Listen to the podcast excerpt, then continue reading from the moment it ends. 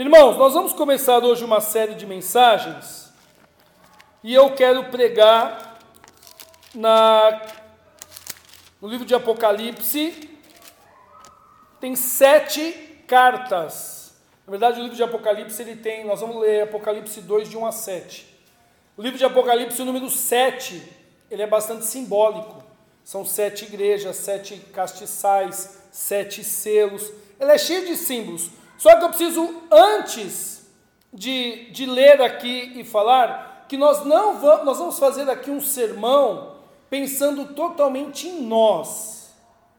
Nós vamos olhar o texto, nós não vamos desvirtuar do texto, nós não vamos sair do contexto, mas eu não vou trazer, porque o livro de Apocalipse é um livro difícil, é um livro polêmico, é um livro cheio de símbolo, é um livro cheio de questões que muitas vezes tem bons teólogos que falam A, bons teólogos que falam B. Então a ideia não é trazer um estudo teológico profundo, é trazer um sermão que a gente possa aplicar ele na nossa vida a partir de segunda-feira, a partir de amanhã, e que a gente possa pensar na nossa igreja que está começando. Eu fiquei super feliz que está crescendo. O John falou: Ô pastor, precisa pegar mais cadeira lá, ó, chegou mais gente aí, e, e foi lá pegar mais cadeira. Então, daqui a pouco nós vamos ser um grupo grande.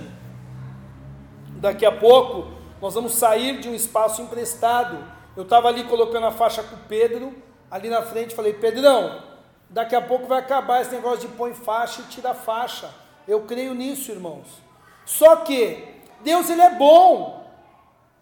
E não adianta a gente ter um monte de gente aqui se nós não tivermos fundamentos teológicos, não tivermos base bíblica, não tivermos pessoas preparadas. Então, o que nós vamos meditar aqui é um fundamento teológico para a igreja, mas é de um ponto de vista muito prático, aquilo que eu posso colocar em prática na nossa vida. E eu diria, para esses sermões que vão ser em cada carta do, do das sete igrejas do livro de Apocalipse, eu diria que igreja queremos ser, que igreja gostaríamos de ser. Amém? Então, abra sua Bíblia no livro de Apocalipse, capítulo 2, versículo 1.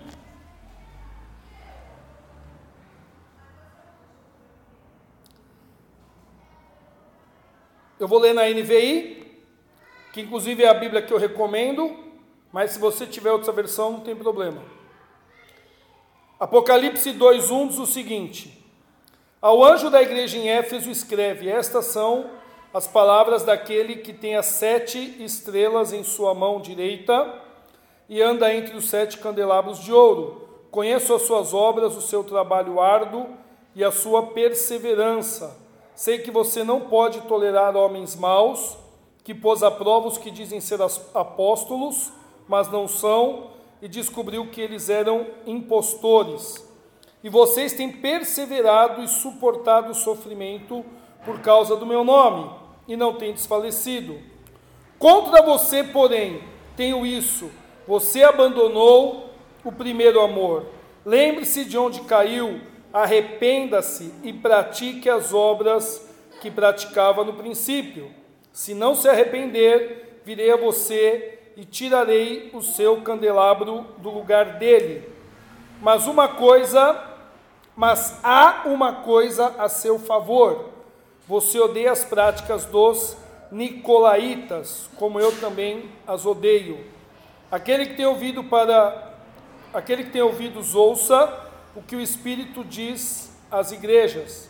Ao vencedor darei o direito de comer da árvore da vida que está no paraíso de Deus. Irmãos, quem escreveu esse livro foi João, e ele estava exilado, ou melhor, foi preso e foi colocado em uma ilha chamada Ilha de Pátimos. E lá ele teve então uma revelação sobrenatural das coisas que iriam acontecer no futuro.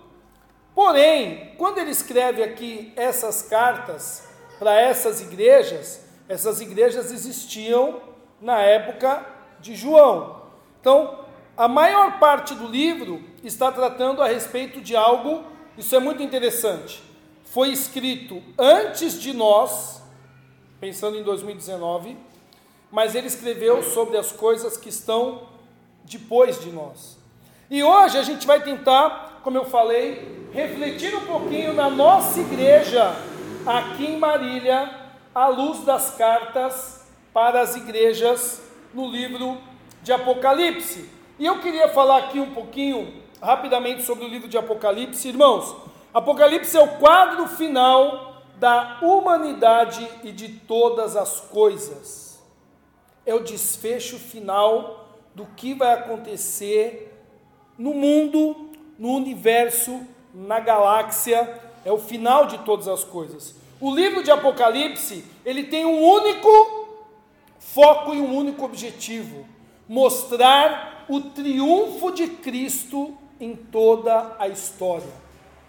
O livro de Apocalipse, se nós pudermos resumir ele e dizer qual é o propósito, veja bem, resumir, porque como eu disse, ele tem muitos detalhes, mas se eu pudesse pegar o enredo do livro e dizer qual é o objetivo do livro, o objetivo do livro é mostrar que Cristo vai triunfar sobre todas as coisas. Então nós temos a autoridade de Cristo sobre a igreja, a reunião dos eleitos com Cristo na eternidade. Opa, copiou aqui. E o ponto final entre a luta do bem contra o mal. Aqui, irmãos, deveria estar escrito é, a prisão, a destruição final do diabo e daqueles que não creem. Então eu errei aí no PowerPoint. E um ponto final entre a luta do bem contra o mal. Então, o objetivo do livro é mostrar como Cristo vai triunfar, como essa luta entre o bem e o mal vai terminar. Inclusive, o que nós vamos ver aqui na carta que ele escreve à igreja é uma igreja vivendo ainda debaixo de um conflito, vivendo ainda debaixo de uma ameaça. Só que o livro de Apocalipse vai mostrar que existe um desfecho, que Cristo vai triunfar. Basicamente, esse triunfo de Cristo significa que aqueles que creram no Senhor Jesus serão reunidos com Deus por toda a eternidade. Aqueles que não creram, infelizmente, irão para o inferno por toda a eternidade distante de Deus. E o diabo, o nosso grande inimigo, ele vai até que enfim ser destruído e esmagado. Então, esse é basicamente aí o enredo. Por exemplo, é no livro de Apocalipse que nós vamos ver o cordeiro se transformando no leão. É o livro de Apocalipse que nos mostra que Jesus, ele não é apenas o cordeiro, mas ele é o leão. É o livro de Apocalipse que nos ajuda. Lá em Romanos 8,18 diz o seguinte: Paulo escrevendo aos irmãos que estavam em Romanos. A igreja que estava em Roma sofria uma severa perseguição. E o que, que Paulo escreve para os caras? Considero que os nossos sofrimentos atuais não podem ser comparados com a glória que em nós será revelada. Romanos 8, 18. Que glória é essa? Que esperança é essa que eu tenho diante dos sofrimentos que eu estou vivendo hoje? Por que, que vale a pena ser fiel hoje? Não é que Deus gosta de que a gente sofra, longe disso, irmãos. Mas é que quando você se propõe a ser fiel a Deus, você vai ter que sofrer, porque você vai ter que matar o eu pecaminoso. O grande objetivo de Deus, irmãos, não é que a gente seja feliz em primeiro lugar, é que a gente seja fiel. E sendo fiel, muitas vezes eu não serei feliz aos olhos do mundo. E isso vai trazer perseguição, vai trazer sofrimento. E Paulo está escrevendo aos Romanos falando: olha, considero que os nossos sofrimentos atuais, quando os caras leram as, essa carta, eles estavam passando perseguição, ele fala: não pode ser comparada com a glória que em nós será revelada. Que glória é essa que vai ser revelada? Ela é mostrada no livro de Apocalipse. Nas cartas para as igrejas, Jesus então está dizendo a eles: vocês estão em um conflito espiritual, porque a carta ela tem elogio, ela tem exortação, ela tem correção. Corrijam os erros e as distorções. Então é uma palavra de Jesus dizendo: olha, tem coisa aí para ser ajustada, tem coisa aí que vocês têm que melhorar, e também tenham coragem de se submeter à minha pessoa e autoridade. As cartas que são escritas no livro de Apocalipse é uma lembrança de Jesus de falar: meu, vocês ainda estão vivendo um conflito. Mas é o seguinte: tenham coragem de mudar e se submeter. Corrija aquilo que tem que ser corrigido. E é muito interessante porque ele escreve ao anjo da igreja, que uns falam que era o pastor da igreja, outros falam que era a liderança, outros falam que era uma figura espiritual mesmo, um anjo. Eu creio que era um homem, mas enfim, isso não importa. Porque ele se refere à igreja, à responsabilidade coletiva. Quando ele elogia, ele elogia a igreja. Quando ele critica, ele critica a igreja. Quando ele fala que tem que corrigir algo, ele fala que tem que corrigir algo na igreja. Olha só a importância de nós estarmos individualmente submetendo o nosso coração a Jesus Cristo, para que isso se reflita de maneira então coletiva. Então, irmãos, o triunfo de Cristo na história é aquele sofrimento que ele passou na cruz, aquela morte humilhante, que a um primeiro olhar era uma coisa de derrota. Tanto é que muitos olhavam para a cruz quando Jesus estava sendo crucificado e falaram: Ué, você salvou todo mundo, salva-se a si mesmo. De maneira jocosa, de maneira irônica, de maneira maldosa, colocaram uma plaquinha escrito INRI, Fizeram uma coroa de espinho, que não era o hábito para aqueles que eram crucificados. Fizeram uma coroa de espinho colocaram e cravaram na cabeça de Jesus. E aquela humilhação, aquela morte, ele ressuscita e ele triunfa e ele reina como um rei. Então, de certa forma, o que essa carta vai nos desafiar é a seguir esse caminho, é o que Paulo está falando. Nós temos agora, irmãos, um desafio pessoal de fazer morrer a nossa natureza terrena, de morrer na cruz, de sofrer, de sacrificar, de abrir mão de algumas coisas, de dizer não para muitas coisas que o mundo todo está dizendo sim. Separar tempo para orar, perdoar. Você perdoa, você é louco. Homens, você não tem uma amante? Todo mundo tem uma amante. Mulheres, você não vai sensualizar? Todas as mulheres sensualizam. Ah, mas todo mundo fala mentira. Então, vivendo nesse mundo, nós vamos ter o nosso momento de cruz. Mas nós vamos reinar junto com Cristo lá na frente. Apocalipse é uma lembrança de que tudo que nós estamos passando aqui, todos os desafios, valem a pena. Não tem aquela música? Vai valer a pena, vai valer a pena. É, é bem por aí, irmãos. Então, quando a gente for olhar o livro de Apocalipse, lembre-se disso. É o triunfo de Cristo. E se ele morreu na cruz e ele está reinando agora, o cordeiro agora é mostrado como um leão. Eu vou reinar junto com ele. Ele continua sendo rei, eu continuo sendo servo. Ele continua sendo o Deus que redime, eu continuo sendo o homem redimido, mas estaremos juntos com Ele na glória. Amém? E aí eu quero pegar então, começar pegando dois pontos dessa carta. Como nós vamos trabalhar as sete cartas, eu não vou trabalhar exaustivamente cada carta, eu vou pegar pontos principais de cada carta. Inclusive, tem muitas coisas que se repetem nas cartas, mas Hoje eu estou pegando dois pontos nessa primeira carta que eu quero que a gente pense e que a gente reflita, primeiro individualmente e depois como igreja. Coloque seus olhos na Bíblia, capítulo 2, versículo 2.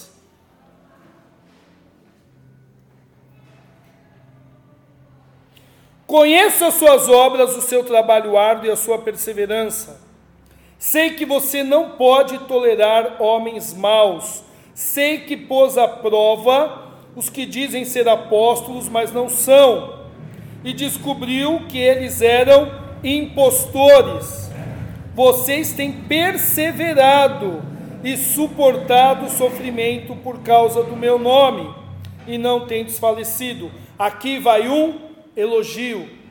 Irmãos, veja bem: falsos apóstolos, ensinos que distorcem a palavra, meias verdades é diferente de mentiras.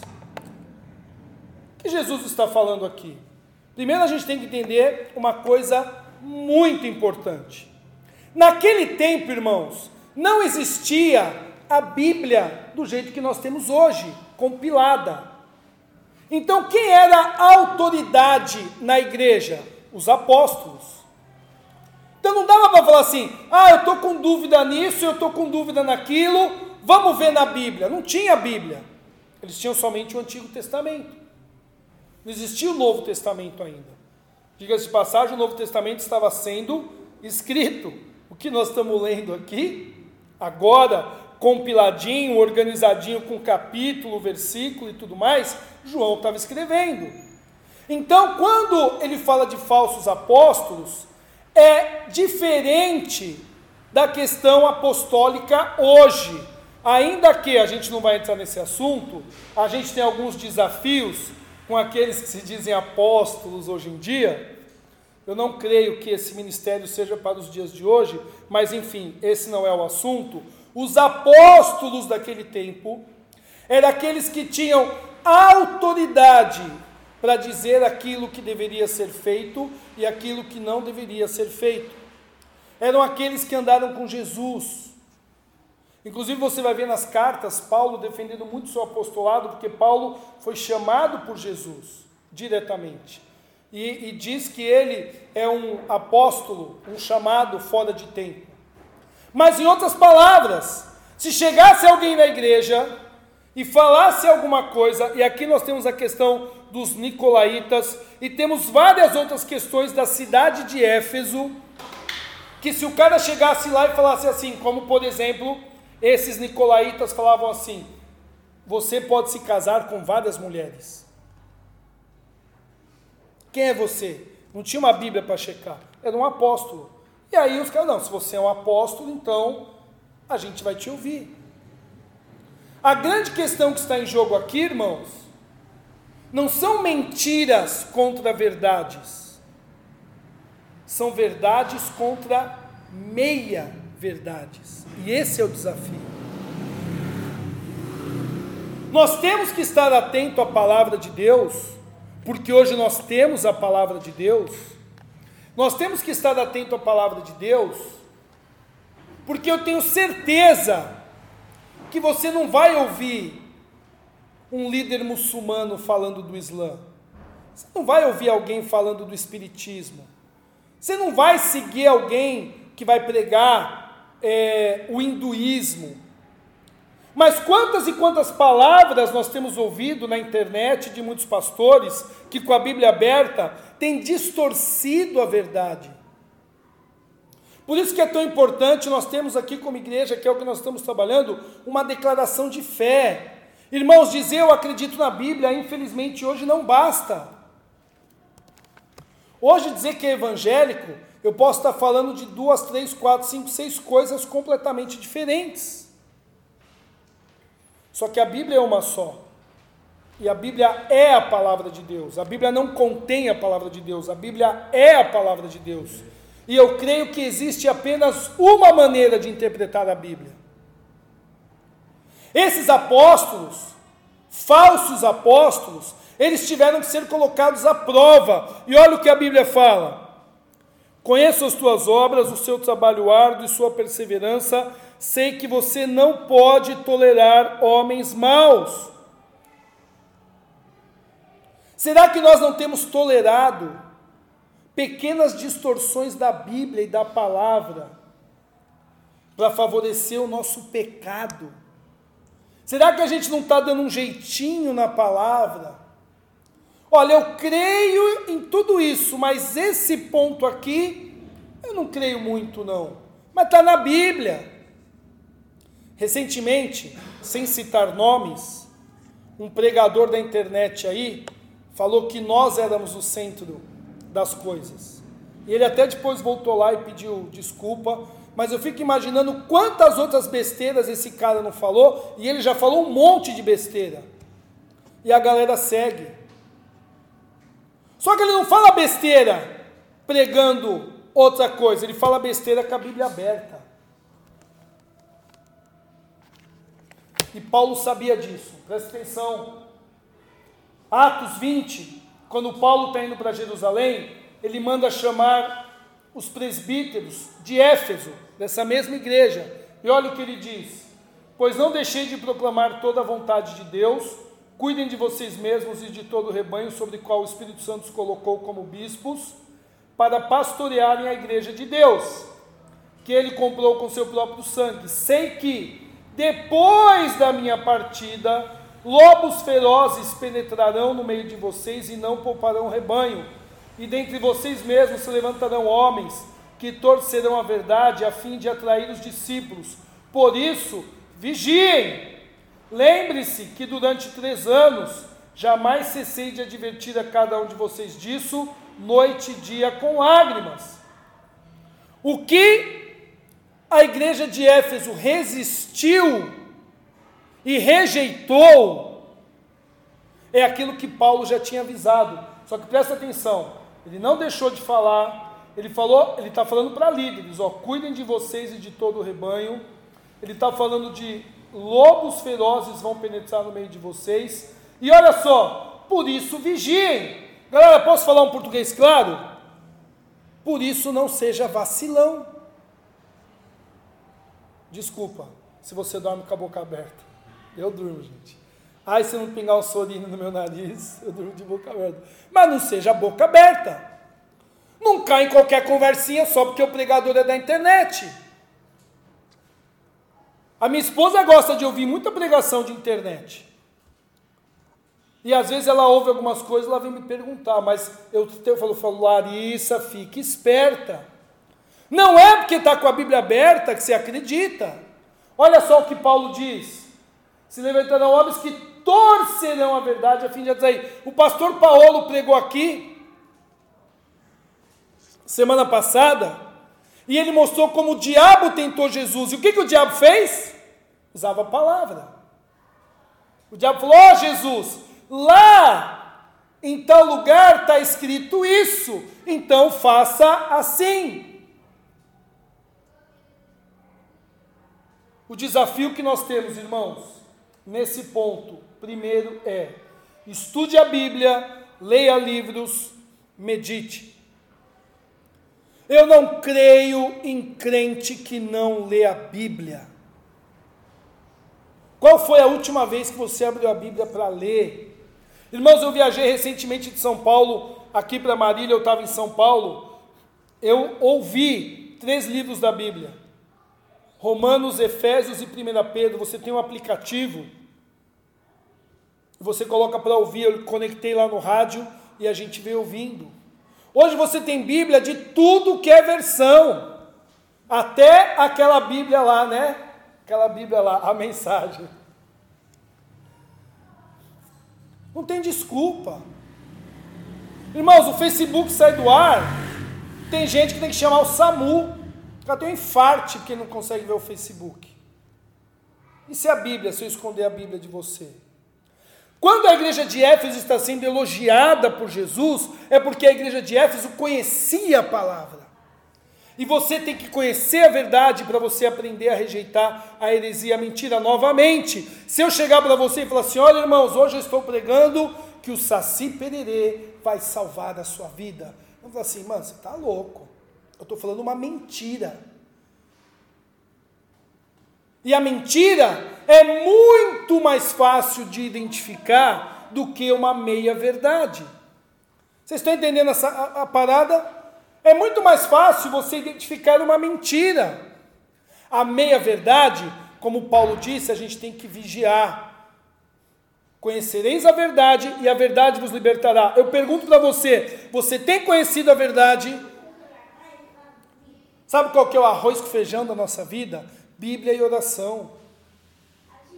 Irmãos, recentemente eu assisti aquela série Stranger Things. Eu não sei quantos de vocês assistiram. Quem assistiu? Temporada 3. Eu e a Larissa assistimos em dois dias. E só não assisti em um dia porque eu estava babando de sono, mas a vontade não faltou. Você assistiu em quantos dias? Falta dois. Você assistiu em quantos dias? Dois dias, aí, tamo junto.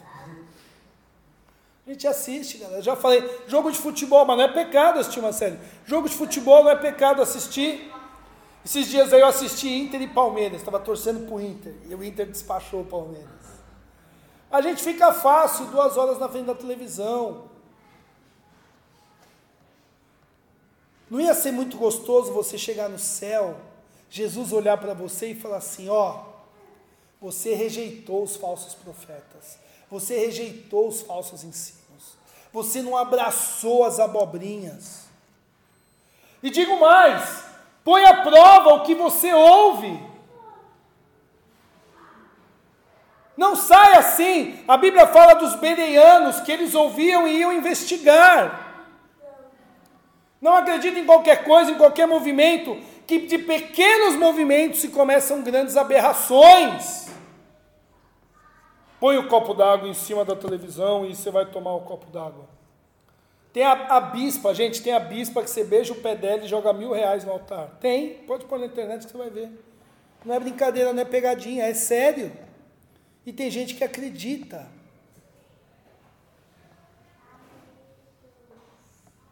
Uma das grandes sacadas da reforma protestante foi essa. O que, que a Igreja Católica fechou? O conhecimento da Bíblia. Então, é que eles rezavam a missa em latim, que era para ninguém entender nada. E a reforma, ela veio colocar a Bíblia na mão das pessoas e falou assim: Meu, vai ler a Bíblia. E a começar de mim, irmãos. Ah, o pastor Rico falou, beleza, vai ouvir, vai conferir, tá certo ou não tá? Eu já falei que aqui nessa igreja nós nunca vamos ter aquela pergunta em primeiro lugar, o que o pastor acha? A primeira pergunta nessa igreja vai ser o que a Bíblia diz. Nós vamos desconstruir o super pastor. Que é o que, que o pastor acha? E se o pastor falou isso, ah, então tá bom. E eu nem vou olhar a Bíblia porque o pastor falou. E é assim que se criam grandes aberrações. Ó, o que o pastor acha é importante. Mas antes de eu perguntar o que o pastor acha, o que a Bíblia diz? Eu mesmo vou consultar. Você tem condições de pesquisar.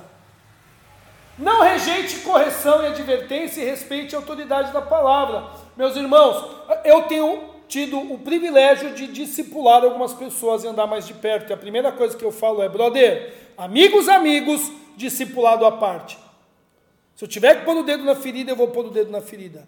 E não quero que você seja melindrado. E eu falo para a Larissa falar a mesma coisa para as moças. Porque muitas vezes você sabe que você está errado. Você sabe que aquilo é uma distorção bíblica. E você não aceita a correção, você não quer mudar. Então, uma das maneiras da gente rejeitar a verdade é não querer mudar de vida. Não tenha problema com o sofrimento que vem da obediência, irmãos. O mundo vai dizer que você tem que ser feliz. A Bíblia diz que a gente tem que ser fiel. Ai, Jesus gosta que a gente sofra. Não. Jesus não é, como é que fala quem gosta de sofrer? É masoquista. Deus não é masoquista. Mas volto a dizer, olha o que diz a palavra, versículo 3: Você tem perseverado e suportado sofrimento por causa do meu nome e não tem desfalecido. Pode falar aleluia, irmãos? Pode falar aleluia. Pode falar glória a Deus. Você tem sofrido por obedecer a palavra de Deus? Ou no primeiro versículo que contraria o seu ego, que contraria você, você passa por cima da Bíblia e eu vou ser feliz. Novamente, Deus não quer e não se alegra com o sofrimento de ninguém, mas se nós nos dispusermos a sermos fiéis a Deus, teremos sofrimentos. E por último, mas não importante, não tenha comportamento de manada. Qual que é o comportamento de manada? Você sabe o que é isso? Um vai, vai todo mundo atrás. O boizinho vai, aí o outro boi ele nem pensa por que, que ele está indo. Será que eu deveria ir? Por que, que eu não estou aqui? Não, o outro vai, o outro vai. Ah, vamos todo mundo também, vamos, vamos, vamos embora. O meio evangélico, isso é uma maldição comportamento de manada. E o advento internet ajudou muito isso. Tá todo mundo curtindo o que aquele pastor, aquela pastora, aquele não sei o que está falando. Ah, então eu vou curtir também. Irmãos, nós temos uma escola bíblica aqui a cada 15 dias, inclusive domingo que vem, 5 e meia da tarde, estamos aí na escola bíblica. Ó meus alunos fiéis, meus alunos fiéis. Vamos encher essa sala. Vamos estudar a Bíblia. Conheço as suas obras, conheço o seu trabalho árduo, a sua perseverança. É Jesus escrevendo para uma igreja. Como vai ser gostoso ouvir isso do próprio Jesus. Você tem posto à prova aqueles que se dizem apóstolos. Aqueles que chegam na igreja falando, é assim, é assado, os caras, opa, peraí, Acho que não é bem assim, não. Ah, mas eu sou. Não, não, você não é nada. E hoje nós temos a Bíblia, nós temos a palavra. Amém, irmãos? Primeira coisa, rejeite os falsos apóstolos. Segunda coisa, coloque seus olhos na Bíblia. Capítulo 2, versículo 4.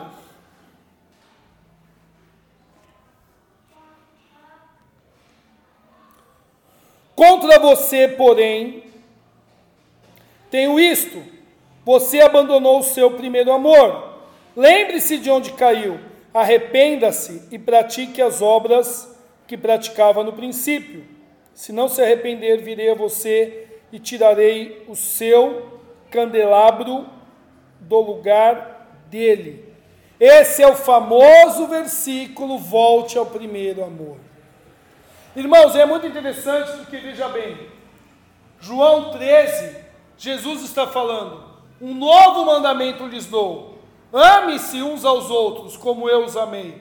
Vocês devem amar-se uns aos outros, com isso todos saberão que vocês são meus discípulos, se vocês se amarem uns aos outros. Essa igreja era boa de Bíblia, porque eles rejeitavam os falsos apóstolos, mas eles eram ruins de amor. E o amor foi algo que se enfraqueceu e se esfriou, porque ele fala: um dia vocês tiveram mais amor, e hoje vocês não têm mais. Só que vem uma palavra de correção.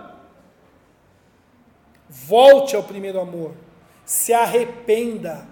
Arrepender-se é mudar de caminho. E o amor aqui, irmãos, veja bem, talvez não seja, talvez não seja o amor a Deus a palavra, talvez seja o amor ao próximo, porque é isso que a Bíblia diz. 1 João 3, 1,16. Nisto conhecemos o que é o amor. Então a própria Bíblia vai explicar para a gente o que é o amor. Jesus Cristo deu a sua vida por nós e devemos dar a nossa vida por nossos irmãos. Se alguém tiver recursos materiais e vende seu irmão em necessidade, não se compadecer dele, como pode permanecer nele o amor de Deus? Filhinho, não amemos nem de palavra nem de boca, mas em ação e verdade. Amor nada mais é do que uma atitude em direção ao próximo. Uma atitude prática em direção às pessoas. Não é só aqui, ele está pegando uma questão financeira, mas não é só questão financeira. Irmãos, olha que grave isso que ele está falando. Ele está falando: se você sabe que alguém precisa de ajuda, e você não ajuda essa pessoa, você está em pecado. A parábola do bom samaritano, em Lucas 10, é uma boa crítica aos líderes religiosos da época de Jesus.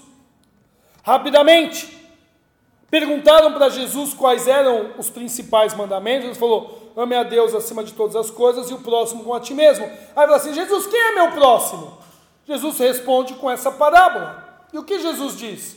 Estava indo um homem, ele foi assaltado, bateram nele, ele estava caído na estrada, machucado. Passou um levita, quem era o levita? Era um religioso que trabalhava no templo, e passou de largo. Passou um sacerdote, passou de largo. Aí passou um samaritano. Quem era o samaritano? Era o povo que os judeus odiavam. Uma vez eu ouvi uma pregação, eu não sei se chega a ser um exagero, mas é mais ou menos isso. Um pastor falando que o samaritano seria como se fosse um travesti hoje em dia. Aquele que a gente do sistema religioso, ah, seu pecador. Porque o povo judeu achava que samaritano era um povo imundo. E tem toda uma questão lá do exílio, que misturou os povos, não sei o que, pá. Mas qual que é a crítica aí? O sacerdote e o levita viram uma pessoa necessitada e passaram de longe. Por isso que eu creio, irmãos, que o meu próximo é o meu próximo literal. Eu falava para muitas pessoas quando eu estava na Bolívia, ah, é porque eu amo as crianças da Bolívia. Então vem aqui. Vem aqui morar aqui, viver aqui. Eu gosto muito de uma frase Está cheio de jovem querendo mudar o mundo, mas não lava nem a louça para a mãe em casa, né? Vocês já ouviram isso? Eu li um comentário de tão legal que eu achei, eu quis trazer para vocês. Preparando a mensagem, eu li alguns comentários, e esse é do Jorge Led, que é a introdução e comentário do Apocalipse desse trecho. Olha o que ele diz que interessante. Apesar da sua luta com falsos mestres não ter afetado sua doutrina sadia, que aqui é aquela primeira parte que a gente falou. Para rejeitar o falso ensino, os caras eram bons. Em outras palavras, os caras eram bons de Bíblia. O problema dos caras não era a Bíblia, não era a palavra. Não era chegar para um cara e falar, oh, você está falando abobrinha, eu te rejeito. Jesus elogia. Apesar de sua luta com falsos mestres não ter afetado sua doutrina sadia, ela, a igreja, teve sérios efeitos sobre alguns aspectos da sua conduta cristã, tinha-os levado a abandonar o seu primeiro amor. Este era um fracasso que atacara a sua vida cristã pelas bases, ou melhor, o básico que é amar o próximo. Continuemos. Os convertidos em Éfeso tinham experimentado esse amor nos primeiros anos de sua nova existência, mas sua luta com os falsos mestres e o ódio por ensinos heréticos parece que trouxeram endurecimento aos sentimentos e atitudes rudes, a tal ponto que levaram ao esquecimento da virtude cristã suprema que é o amor. Pureza de doutrina e lealdade não podem nunca ser substituídos para o amor. Em outras palavras, gente, eu vim de um seminário, seminário bíblico Palavra da Vida, que os caras lá é bom de Bíblia. E eu encontrava os professores. Isso eu não tenho medo de gravar, não. Tomara que alguém lá no PV ouça essa mensagem. Que isso era uma crítica que eu tinha. Maluquinho que sabia no grego, no hebraico, sabia a Bíblia de ponta cabeça. Passava no corredor, não te dava nem bom dia, nem boa tarde. Ó, aprendeu duas, três palavras no grego, o narizinho empinava. Tem um livro se você quiser ler, é muito bom. Livretinho de nada, chama Ortodoxia Humilde. Vira e mexe eu esse livro para os camaradas. Defendendo as verdades sem ferir as pessoas. Exatamente o que o autor desse livro defende é assim: olha, você pode defender a verdade, você pode ser bom de Bíblia, mas você tem que amar as pessoas. Em outras palavras, quanto mais conhecimento bíblico eu tenho, eu deveria ter mais amor. Na prática, qual foi a última vez que você falou de Jesus para alguém? Responde mentalmente. Foi esse ano?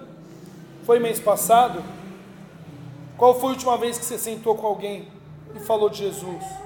Qual foi a última vez que você ajudou uma pessoa, uma família pobre? Levou uma cesta básica? Tem gente que fala, ai, mas eu não tenho que dar o peixe, eu tenho que ensinar a pescar. Irmão, você tem que ajudar as pessoas. Se é dar o peixe, se é ensinar a pescar, não fica de conversinha, ajuda. Inclusive tem gente fora do nosso raio. Eu digo que nosso próximo é quem está próximo, mas a gente pode ajudar muitas pessoas que estão fora do nosso raio. Pesquisa na internet depois Missão Sena. E vocês vão saber. Um dia eu já falei que nós vamos fazer uma viagem missionária para aquele lugar. Qual foi a última vez que você chorou com os que choram? O mundo está egoísta demais. Estamos na geração selfie. A geração selfie é aquela que só consegue enxergar a si mesma. Para finalizar, essa primeira mensagem, que eu gostaria que a igreja cristã em Marília fosse, ou que a igreja cristã em Marília seja, seja uma igreja boa de Bíblia, que a gente tenha um apreço profundo pelas Escrituras sagradas, que a gente não abra mão do sola escritura, do retorno à palavra, que a gente não seja levado por vento de doutrina. Não importa o quão famoso é o pastorzinho da internet. Falou, opa, deixa eu ver se o que ele está falando confere com a palavra de Deus. Uma igreja boa de Bíblia, é isso que nós precisamos. Inclusive, nós temos uma grande crítica a muitas igrejas. Amém ou não, irmãos? Vou falar a verdade aqui. Tem ou não tem? Eu tenho. E todas as críticas que nós temos, sem medo de errar, vêm da distorção das Escrituras. São práticas que começam a se distorcer da palavra de Deus. Então, que a nossa igreja seja boa de Bíblia. Por outro lado, que a gente também seja bom de amar as pessoas, de ajudar, de apoiar, de estar ao lado de quem precisa. Porque na prática, semana passada, é Bianca ou Bárbara o nome do travesti que veio aqui semana passada? Bárbara, não está aqui, eu posso falar. Entrou aqui um travesti. E olha, sabe como é que funciona na prática ser bom de Bíblia e não amar as pessoas? Dizer, ah, porque na Bíblia está escrito em Romanos 1, você sabe de qual o versículo? Você está em pecado, seu pecador. Ou pecadora, nem sei como é que fala, né? Mas enfim. Aquela pessoa fez isso. Claro, lá em Salmos capítulo está escrito. Você sabe de cor a Bíblia. Para atacar as pessoas. Para humilhar as pessoas. Não estou dizendo que você tem que esquecer a Bíblia, a gente tem que ser bom de Bíblia, mas a Bíblia ensina a amar. Jesus falou: o amor é uma marca. Irmãos, isso é muito forte. 1 João. Ele falou assim: quando vocês se amam, eles vão entender, ó, isso aqui é fortíssimo. Com isso, todos saberão que vocês são meus discípulos, se vocês me amarem uns aos outros. Sabe como as pessoas vão saber e vão identificar? Você é um discípulo de Cristo? Não é se eu tenho uma tatuagem escrita Jesus, se meu carro tem um peixinho, se eu escuto gospel, se eu ando com a Bíblia embaixo do braço. É se eu amo as pessoas, é se eu vivo uma vida amando as pessoas. Agora, olha o equilíbrio, isso é muito bom, porque eu tenho que amar um travesti? Tenho. Inclusive, eu vou trazer para pregar aqui o Mateus, o cara que pega os travecos na rua e põe para dormir na casa dele e ama. Muitos travestis se converteram. Ele está aqui em Bauru. É lá de São Paulo. Quando eu conheci ele, ele morava na boca do lixo, numa casa lá na luz. E você ia na casa dele, só tinha morador de rua e travesti. Eu tenho apreço às escrituras, eu amo a palavra. Eu não caio em qualquer conversinha, em qualquer pastorzinho famosinho de internet. Eu sou bom de Bíblia, mas eu amo as vidas. Eu não tenho problema em abraçar um travesti, em, em sentar ao lado de um pecador. Eu não fico pagando de religioso, pagando de fariseuzão, igual falaram para Jesus uma vez: É, Jesus, você está comendo com os pecadores aí? Jesus falou: Ué, os bons não precisam de médico. Vocês acham que vocês estão bons, então eles são doentes, eles estão reconhecendo. Que nós sejamos uma igreja boa de Bíblia. Amém, irmãos? Amém. Mas que nós sejamos uma igreja boa de amar as pessoas. que daqui a alguns anos a igreja cristã em Marília vai ser uma igreja em nome de Jesus grande, vai ter um templo, vai ter uma galera. Assim, poxa, qual que é a marca dessa igreja? Meu, lá os caras estudam a Bíblia. Lá eles são bons de Bíblia. Lá não cai em qualquer conversinha, não. E lá eles amam. Eles não usam a Bíblia para acusar os outros, eles não usam a Bíblia para se achar melhor que os outros, eles não usam a Bíblia para humilhar os outros, para levantar o narizinho. Eles usam a Bíblia para amar as pessoas. A gente fala para mim, outro dia uma, uma moça falou para mim, Rico, eu ainda fumo, eu posso na igreja? Eu falei, vai! Fuma quanto você quiser. Ah, eu ainda bebo. Vai! Irmãos, eu frequentei a igreja há muito tempo, noia. Fumava pedra. É verdade, há 22 anos atrás. Vou contar meu testemunho para vocês aqui. Um dia, não hoje. E foi ninja o pastor que falou: vem para a igreja, doidão. E eu ia. Ixi, tinha dia que eu fumava baseado, chegava na igreja, via Moisés, Arão, o mar abria, fechava e. Mas eu fui tão amado naquele lugar que rapidamente Deus me libertou. Ninguém ficou me acusando me apontando o dedo. Ninguém ficou se achando melhor. Não, eu não faço isso que você faz, eu sou melhor. Temos que ser bom de Bíblia e temos que ser bom do amor. Amém? Amém. Feche seus olhos, curva a sua cabeça.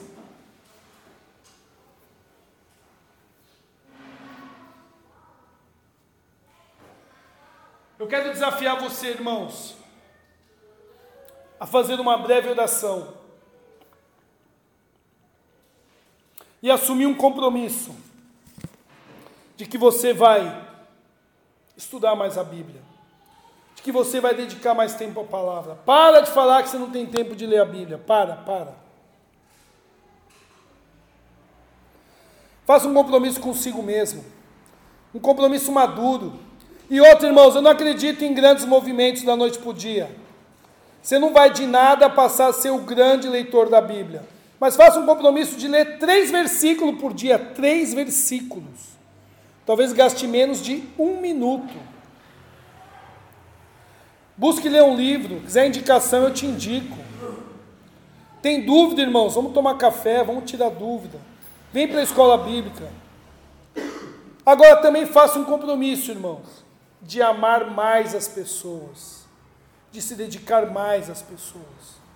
Eu estou muito feliz porque eu tenho visto muitos irmãos aqui convidando as pessoas para vir. A Bárbara veio porque um irmão convidou. Fale de Jesus, se envolva com as pessoas, chore com os que choram. Se você puder dar uma grana e alguém estiver precisando, dê uma grana. Mas às vezes não é grana, é um abraço. Faça um compromisso hoje e fale: Deus, eu quero ser bom de Bíblia e eu quero ser bom de amar. Eu creio que a igreja em Éfeso tinha esse desafio. Eles eram muito bons de palavra. Eles rejeitavam os falsos apóstolos. Mas o coração deles tinha esfriado, eles não amavam mais. E Jesus fala: se arrependa. E eu quero chamar cada um de nós hoje ao arrependimento. Que a gente possa se arrepender. Voltar ver onde a gente caiu e ter mais atitude e fervor pela palavra e pelas pessoas. É assim que eu oro em nome de Jesus. Amém.